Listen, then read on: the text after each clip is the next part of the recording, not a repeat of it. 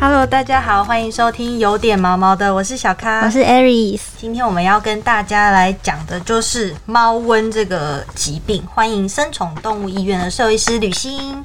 大家好，我是生宠动物医院的医师吕欣。这个猫瘟的题目其实是 Aris 帮大家找的，嗯，因为我觉得大家应该都蛮常看到，就是哎，好像有人发现说，哎，我们家养了一只小猫，结果怎么才刚带回来就开始出现各种的症状，然后不久就过世了，然后甚至是它的整窝的兄弟姐妹都跟着一起去当小天使，就是一个我自己觉得啦，是在幼猫界令人还蛮闻风丧胆的疾病。真的。那这边就想问问，诶，吕医师说，这个猫瘟到底是什么东西啊？比方说它是怎么传播的呢？然后为什么每我们常看到都会是幼猫在感染？OK，那猫瘟的话，它是一种病毒。那我们说是猫小病毒，就是呃，feline parvovirus 这种病毒这样。那它传播的途径的话，大致是分成两种啦。那一种就是垂直传染，可能是借由妈妈。就有胎盘就感染给小朋友。那另外一种的话是水平传染，就是从它的接触到的猫咪，如果那个猫咪它有带源这个病毒，那接触到它的便便啊、尿液啊，甚至血液、体液各种都有可能会被感染到这个病毒，传染力非常的强，所以呢，感染后的死亡率也非常的高。这样。嗯，所以医生，这个猫瘟的这个疾病算是在台湾很常见吗？对，猫瘟在台湾的盛行率算是蛮高的。对，那我们在就是网络上看到一些文章，可能会说哦，死亡率是有达到八九成，是因为幼猫它是比较免疫力比较低吗？对，就是它的免疫能力可能没有这么的完整，然后又遇到了这个病毒，对，那它本来免疫力就没有那么好，那这病毒它本身的破坏力跟传播力又非常的高，对，那它碰到了这样子状况的话，它可能它的免疫系统就没有办法抵御，那因为。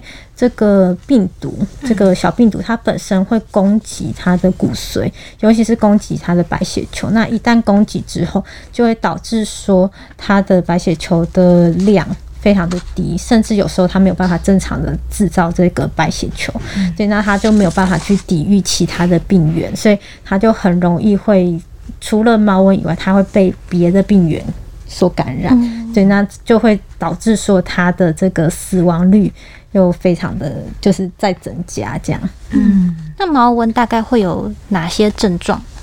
呃，猫瘟一般的症状啦，比较典型的症状，可能就是你会发现它的精神食欲非常非常的差，然后甚至是完全不吃东西了。那它比较早期会出现，可能会发烧，发烧然后会呕吐，对。那比较晚，大概过一天，如果它可以撑过去，过一天就开始会拉肚子，非常严重拉肚子，会拉那种鲜血的大便这样，嗯，不可怕。那如如果说我们家好像带回来的小猫咪开始出现这样的症状，是要怎么样去确认说这到底是不是猫瘟？如果有这样的状况，当然你第一时间你要带到动物医院，然后一般医院都会备有这个猫瘟的快筛，你可以先做初步的快筛。那假如说快筛就已经显现出说是阳性的。对，那他得到这个疾病基本上是几率非常非常的高，对，那可能就必须要马上接受治疗。这样，那你家里的其他的动物的话，不是说没有症状就不需要接受检测，因为它有可能只是还没有发病，它症状还没有出来，所以你家里的其他动物也要一并带来做检查。对，而且猫瘟是不是有一个潜伏期？对猫瘟的潜伏期的话，一般来说是十四天啦。那真的我也是有碰到说，他从第一天他带回家前就我先来检查，然后检查当时是阴性，在第十四天的时候他开始呕吐，然后又做检查，那那个时候就变成阳性了。对，所以他真的是潜伏期的时候是不可能是不会验出来的。对，所以就变成如果你带那只猫回家，然后万一。隔离啊，什么没有做好，所以其他的宠物有可能会被感染。对，就有可能就被感染了。嗯对，那猫在治疗上大概会经历什么样的治疗的过程？一般来说的治疗都是只有支持疗法，因为你没有一个非常有效的药物去把这个病毒杀死。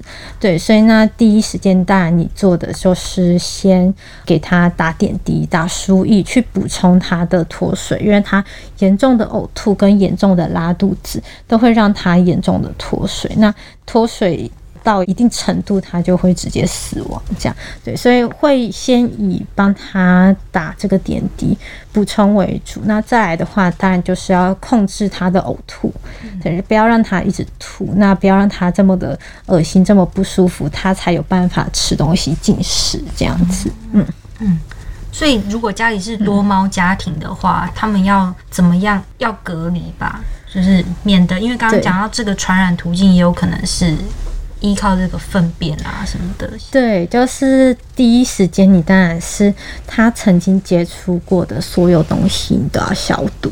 对，那消毒的话也要用就是酒精，酒精可能没有办法有效的把它杀死，因为这个病毒比较不好去把它杀死跟控制，所以你可能需要用到一些就是可以杀病毒的消毒剂。那一般来说，可能一些比较高阶的漂白水或者什么，你可以使用。或者是你可以去使用专门去杀病毒的这个消毒剂，嗯，对。那用酒精的话，可能不会那么的有用，对。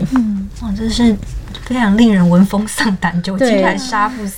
对，然后它病毒它大部分病毒它是没有办法在环境中存活很久，嗯但是这个小病毒不太一样，它可以在环境中存活蛮长的时间。对，大概是多久？一般的话有可能到几个月都有可能。对，所以那如果我今天就一样是我是多重家庭，嗯那我假设我这只猫咪可能我不不管是后来痊愈还是嗯。不小心过世好了，那那之后的这几个月要怎么办呢、如果你可以就是让猫咪到另外一个完全没有病毒环境，那当然会建议你就直接让它换一个地方去去养。对，那假如说你真的没有办法，当然是你全部都一定要消毒啦，消毒的非常非常的彻底。嗯，对，然后再来的话，你家的另外的猫咪可能要打疫苗。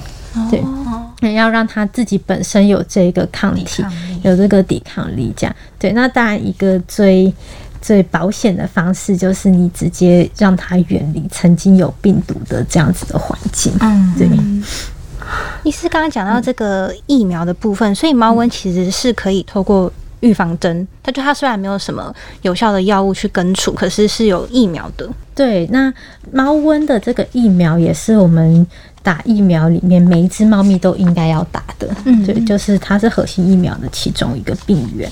对，那它打了这疫苗，如果整体的猫咪大家都有打这个疫苗的话，那当然这个病毒它本身就可能不会这么盛行。这样，对，被歼灭。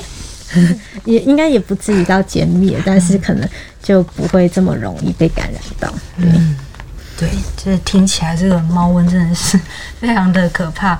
我甚至觉得有一点像是那个人类界的那个，就是新冠的那现在的那个 COVID nineteen。对，但是它害的怕它的死亡率是比 COVID 高非常非常多。对。嗯，因为有时候在那种猫咪社团看到文章，就是通常就是有些网友会跟大家说，哦，希望大家帮我刚捡到或刚领养的这只小猫集气一下，因为它验出了猫瘟，然后可能再过几天看到我自己看到啦，通常就是都已经过世了，嗯，真的是。就几乎。对，就是遇到这个状况的话，就是大家要就是自求多福了。对，那就是还有这个打预防针的方式，也可以增加他们的抵抗力，免于被传染这样子。